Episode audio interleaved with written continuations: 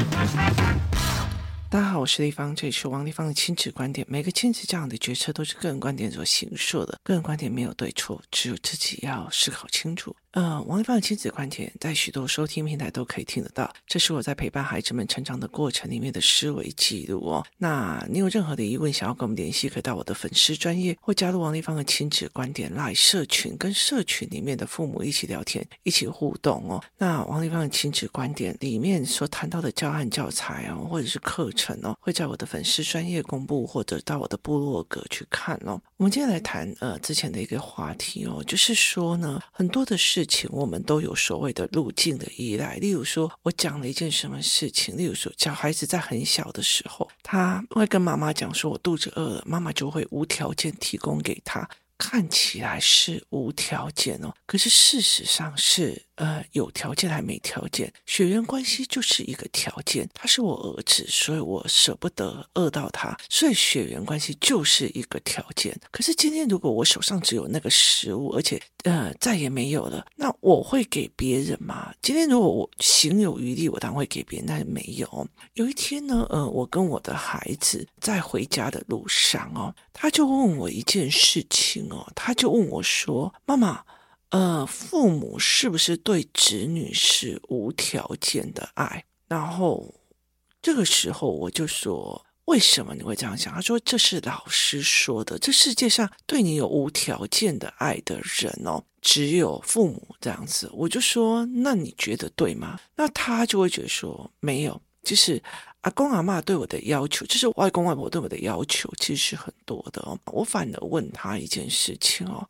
就我跟儿子讲说，儿子你爱我吗？他说妈妈我好爱你。那我就问他一件事情是说，如果今天你的妈妈，好、哦，今天你的妈妈是一个每天喝到烂醉、赌博赌到连小孩子的钱我都要抢的那样子的一个女人，你还会爱我吗？他想一想，不会。他想一想，不会。我说对，我说所以你爱不爱我？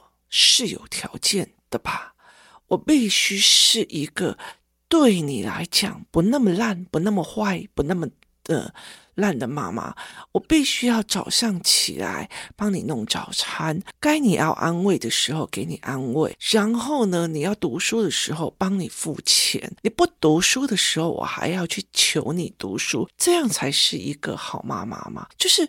子女对妈妈他的要求也是有条件的。我说你也是有条件啊。今天如果我是一个每天整天喝到的烂醉，然后什么都不处理，然后小孩子吃喝拉撒我也不管他，然后家里也把他弄得乱七八糟，碗也都不洗哦，就直接再拿来用哦，然后一直给你们吃剩饭剩菜，你还会爱我吗？我觉得这个东西还会爱我吗？我觉得。不可能哦！可是有一些人明明家境贫穷，明明省到一个不行，他还是可以看到妈妈把最唯一的那一块馒头给他吃，这个东西他就会看到。其实依然条件不好，但是你是爱我的，他有付出是有条件的。今天如果你条件非常好，亿万富豪的媳妇好，可是你每天都在外面开 party 呀、然后干嘛有的没有，你爱他吗？那其实会有前面的一段是需要慢慢的、慢慢的会对这一个人开始冷感跟反感，就是零到十岁这一段时间里面，我们。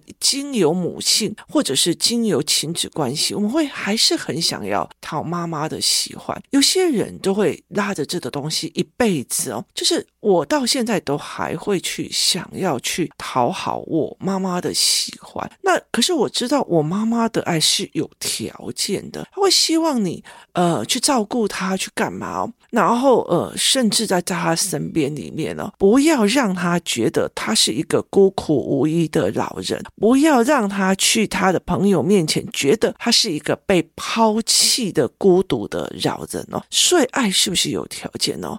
站在角度来讲哦，你跟你老公之间，或者是跟你老婆之间，爱是有条件的吗？如果你的配偶是每天喝到烂醉，然后一直乱花钱，把所有的钱全部都拿去。赌博，或者是去养小三，跟养其他的人，他甚至不管你跟孩子的死活，那你是会爱他的吗？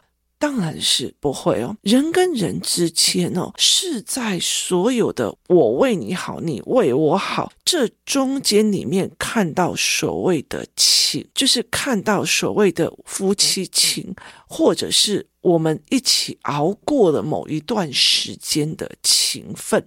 哦，例如说呢，我儿子在一刚开始的学校的时候被老师霸凌的时候，我怎么抱着他哭？我怎么去陪着他熬过那一段时间的痛苦而产生的患难与共的情？如果那个时候我就觉得，哎呀，被老师玩还好啊，这个小孩怎么那么不经人家羞辱啊？啊，那老师本来就是有对的啊！哦，其实，在这样一次一次，每一次就会降低了我跟孩子之间的。感情跟所谓的思维模组哦，那所以很大的一个概念在于是人跟人之间是不是有条件的？我常常会跟我的儿子女儿讲，今天如果不是我王玉芳把很多事情做到一个很大的极致，我可以解决很多人没有办法解决的亲子问题。其实我也没有那个价格价值跟被别人喜欢或者是支付金钱来跟我学东西的价格跟价值哦。所以这个东西其实是有一个。道理的哦，所以人跟人的相处，人跟人，我并不是我今天爱上你了，就你赌博吸毒啊，然后一天到晚又要钱，我还是无条件爱你哦。其实这件事情是非常的难的，请灭了孩子这一点的所谓的无聊的幻想哦。可是问题在于是人跟人之间的情感是怎么产生的？今天我在看一个问题点哦，就是在脸书里面哦，他在问为什么。长大后的小孩越来越不想回家，好，那呃，很多人就会觉得回去干嘛？然后一天到晚被骂，闲着没事就死要管，回到家只会情的我，好。其实很大的一个原因在于是人跟人之间的感情，是因为相处，跟你相处我很舒服，跟你相处在一起，我觉得我很被爱，跟你相处在一起，我真的很自在，而产生而来的。它并不是说我今天给你多少钱哦，我去赚，我今天在外面拼事业，还不是都为了你好？我今天在外面拼事业，还不是为了你？其实说穿了，你就是要事业成功。如果有一天你事事业稍微失败，你要了解一件事情哦，你感情也没，亲子关系的感情也没拿到，用钱来得到一个孝子的样貌也没有得到，所以你这些东西你都得不到，那你今天如何去跟他讲我要的就是这一块？这是一个让我觉得非常非常匪夷所思的一个概念哦。你怎么去思考这一件事情？你怎么去看这件事情？它是一个非常重要的事情。人跟人之间有无条件的爱吗？这是一件让我觉得常常可以得到孩子去审视的。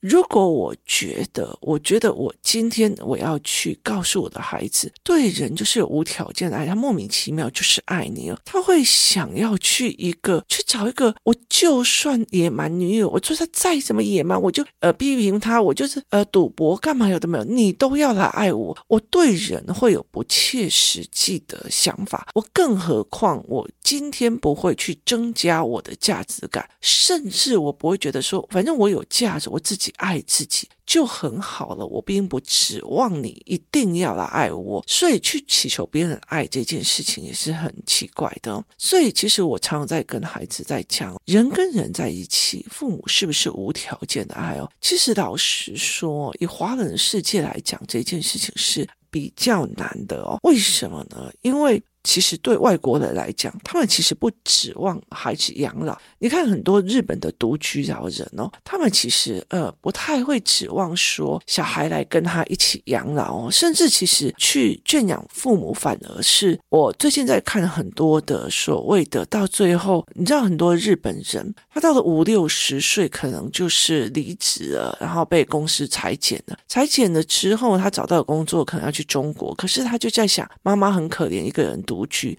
所以他就回去照顾妈妈。一刚开始还可以用妈妈的养老年纪过日子，等妈妈一过世，他就变成所谓的下流老人。意思就是说，他变成了一个流浪汉。一个每天要用很低的钱，因为他赚不了钱，所以去过日子。所以很多的人在讲一件事情哦，日本人有一大部分的族群到最后变得过得像流浪汉，很苦。很大的一部分是因为他回家照顾了母亲或父亲，而导致他跟所谓的生活的价值是脱节的。可是这也其实也牵扯了到他赚钱的方法跟财务思维哦。那对我来讲，我就会觉得说，这是一件让我们值得思考的事哦。很多人在讲说，呃，以中国人来讲，或华人世界来讲，会希望小孩孝顺、养老啊，然后老的时候子孙满堂、含饴弄孙。呃，就是对我来讲是非常可怕的一件事情哦。那呃，但是对很多人来讲是确实他们的价值存在。为什么我觉得是一件很可怕的事情？是因为我一直觉得我在养孩子是未来他们独立自我思考，而不是就是到最后又把小孩想要丢给我或干嘛哦。我会非常非常的害怕。我女儿从五岁的时候就跟我讲一句话：我以后生小孩一定要给妈妈带，因为我觉得我。妈妈真的很会带小孩，我那时候整个鸡皮疙瘩全都起来了，所以我一直在跟他们讲说，我早晚有一天。我会去一个地方，然后自己养老。那我们没有想要去跟孩子要那个养老。很，那外国人他们很多的在养小孩的一个概念是，因为他们后来有所谓的老人年金或者是财务思维或养老院，他们不觉得进去养老院是被遗弃，他们反而很喜欢，就到老的时候有自己的社交团体跟自己的空间哦。那台湾人其实比较在意一这个群体，一个群体人跟人之间绑在一起，所以他们的思维。模式是完全不一样的。那我常常就会跟我的儿子在讲哦。我的妈妈对我有没有要求？我妈妈对我也有要求。她希望我回去，她希望我跟在她旁边，她希望我叫她做什么就做什么。她希望，她甚至希望我不要工作，背着她到处吃喝玩乐，然后反正花她的退休金就好。那对我来讲，我没有办法是这个样子。她有段时间，她会甚至说：“那你去做事业，OK 哦，但是你要陪我。”那我对我来讲，我就会觉得天哪，我我一边做事情，我还要陪你哦。那其实对我来讲，其实是一件非常复杂的一个。心态，我就觉得说，我整个是被情勒在那个地方。很多人不喜欢老了又不喜欢跟父母在一起的很大的原因，是因为我们在成长的过程里面，跟父母的语言、跟父母的思维逻辑、跟父母的对应能力，其实是没有养起来的，导致了你来管我，或我来管你，或我不想被管了。所以我那天呃在跟 ChatGPT 讲说，一般呢学龄前的父母最常问的问题跟困扰是。什么？他想是说管教问题，孩子不服管教怎么办？然后到了小学时代，父母最困扰是什么？他也是管教问题，因为小孩不服管教。你知道不服管教这件事情是多么的特别，因为不服管教就是代表了父母的管教永远都是对的。就当你想要管教别人的时候，你还气别人没有办法不服管教，事实上是是有没有办法去跟他对谈跟了解哦？所以。当你不听我的，我就生气的时候，那你跟孩子是有条件的啊，是有条件的啊。就是这个小孩如果吃喝嫖赌，那对你来讲，你也并不觉得他是一个好孩子。那这个小孩已经造成你的困扰了，他也会变成那样哦。那台湾有很多父母很大的一个原因是在于是我们相信所谓的无条件的爱，就好像呃孩子的老师在教他是一样的。可是我其实会跟我的儿子在讲说，不，不是哦。如果我在你十岁以前，我一直把它丢给保姆，丢给这个，丢给那，我没有跟你产生一种真的很好的对话感情。你在你国中遇到事情的时候，不会想我要去找我妈聊聊。你在你大学的时候，我妈思考的比较缜密，我要去找我妈妈聊聊。你不会跟我有这种信任、价值的情感在的时候，其实我们在一起就是会互相折磨的，相爱相杀，就好像我跟我的母亲是一模一样的相。爱相杀的模式，那你会觉得说，我在我自己认为，就我觉得其实很大的一个部分就是你自己想想看，如果你变成一个。吃喝嫖赌，然后甚至吸毒的孩子的时候，你的父母还会爱你吗？这件事情是值得每一个人思维的。那我为什么会去让孩子思考这件事情的原因，是在于是成为一个父亲。你如果今天搞大人家的肚子，成为一个父亲，父亲该尽的责任是你的价值，也是被爱的价值。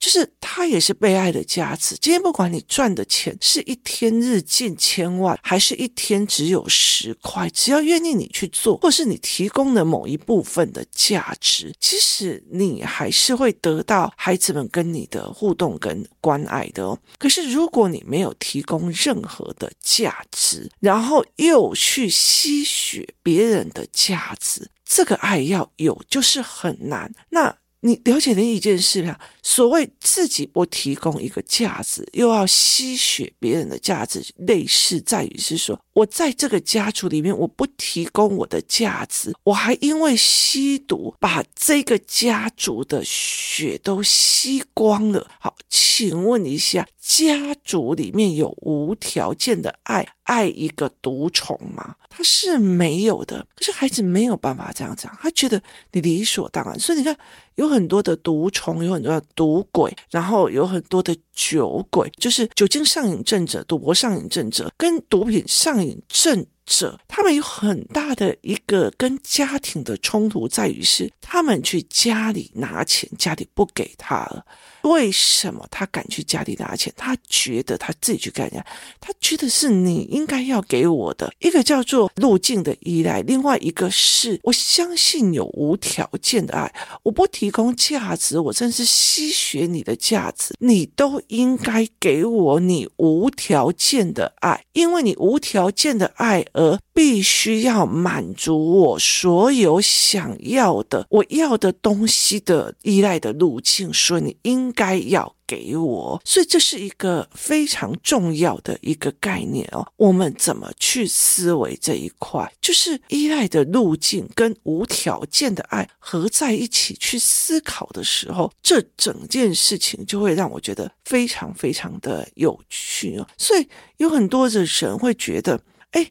例如说，在工作室里面，看明人那小孩就一直在打妈妈，一直在臭骂妈妈，干嘛？妈妈还要忍气吞声，为了证明自己是无条件的爱哦。不好意思，可是我是有条件的相处条件。我或许对我的儿子是无条件的爱，但是我是有条件的相处模式。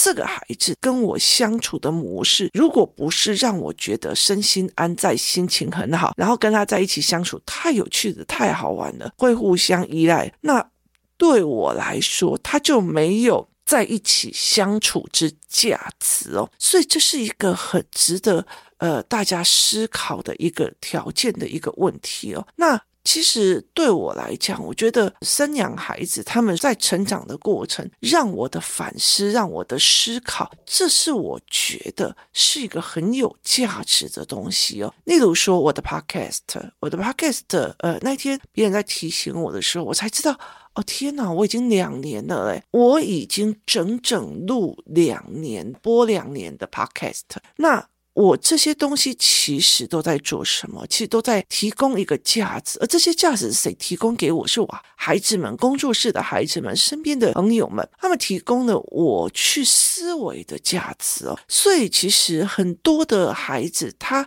卡在一个路径的依赖，再加上我觉得你们都应该无条件爱我，而导致了他对别人的予取予求，他觉得你都应该给我，你财产要给我，你怎么可以没有？买房子，甚至他只会在意别人有没有给他利益，从不在意他自己提供的任何的利益与价值给别人。他只在意说：“哦，老板为什么没有给我这个机会？老板为什么没有给我这么多的薪水？老板为什么怎样怎样怎样？”可是他却没有去思考过，我提供了哪些价值给老板。没有，而且其实这价值会不见的。所谓的会不见的的意思是什么？今天我呃想要一个 Excel，但 Excel ChatGPT 可以把我改变了，去帮我做统计的。这个价值，我其实瞬间放在网络上，三秒钟就会生成了。那你在做一天哦，都还做不出来，那个价值跟价格已经被人家消灭了，那也不知道哦。所以，例如说，好，我今天呃台大外文系或台大。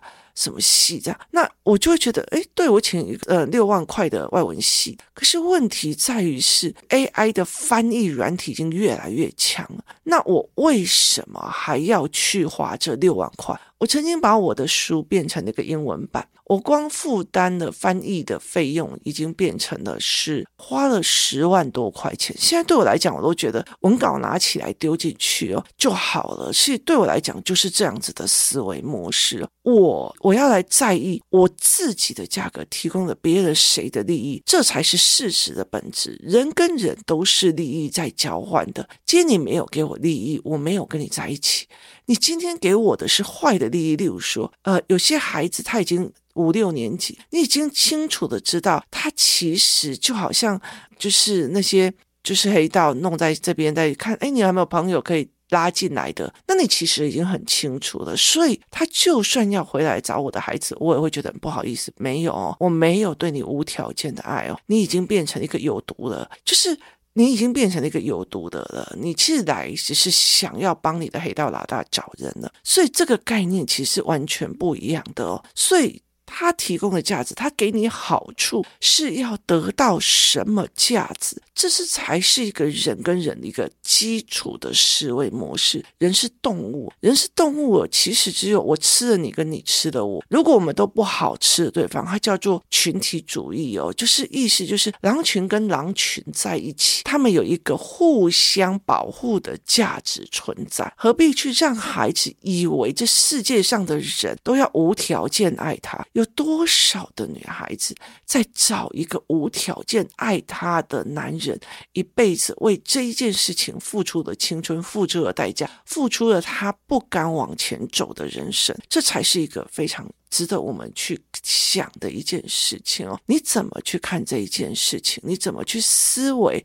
价格跟价值，你怎么去看什么叫做无条件的爱？其实我会常常去让我的儿子来想这件事情啊。如果这个人在吸毒，如果这个人是有暴力倾向的。他看见人就打，见人就杀，你觉得你还爱得下去吗？这还是无条件的爱吗？所以我就会常常去问孩子这一块。我不是圣母，大家也不用当圣母，摸摸自己的良心呢。早晚有一天，我们要做这样子思维的决策。如果你的孩子长大以后是一个一直在吸毒、一直在沉迷网络、都走不出去的，你真的有没有耐心？那时候你已经七八十岁，你还要去？工作养着这个不出门的四十岁男孩，你当然会觉得整个身心疲惫哦。所以，怎么去思考这件事情是非常重要的。天下没有无条件的爱，有的话，那也是你曾经付出而得到的相处后的最大红利。今天谢谢大家收听，我们明天见。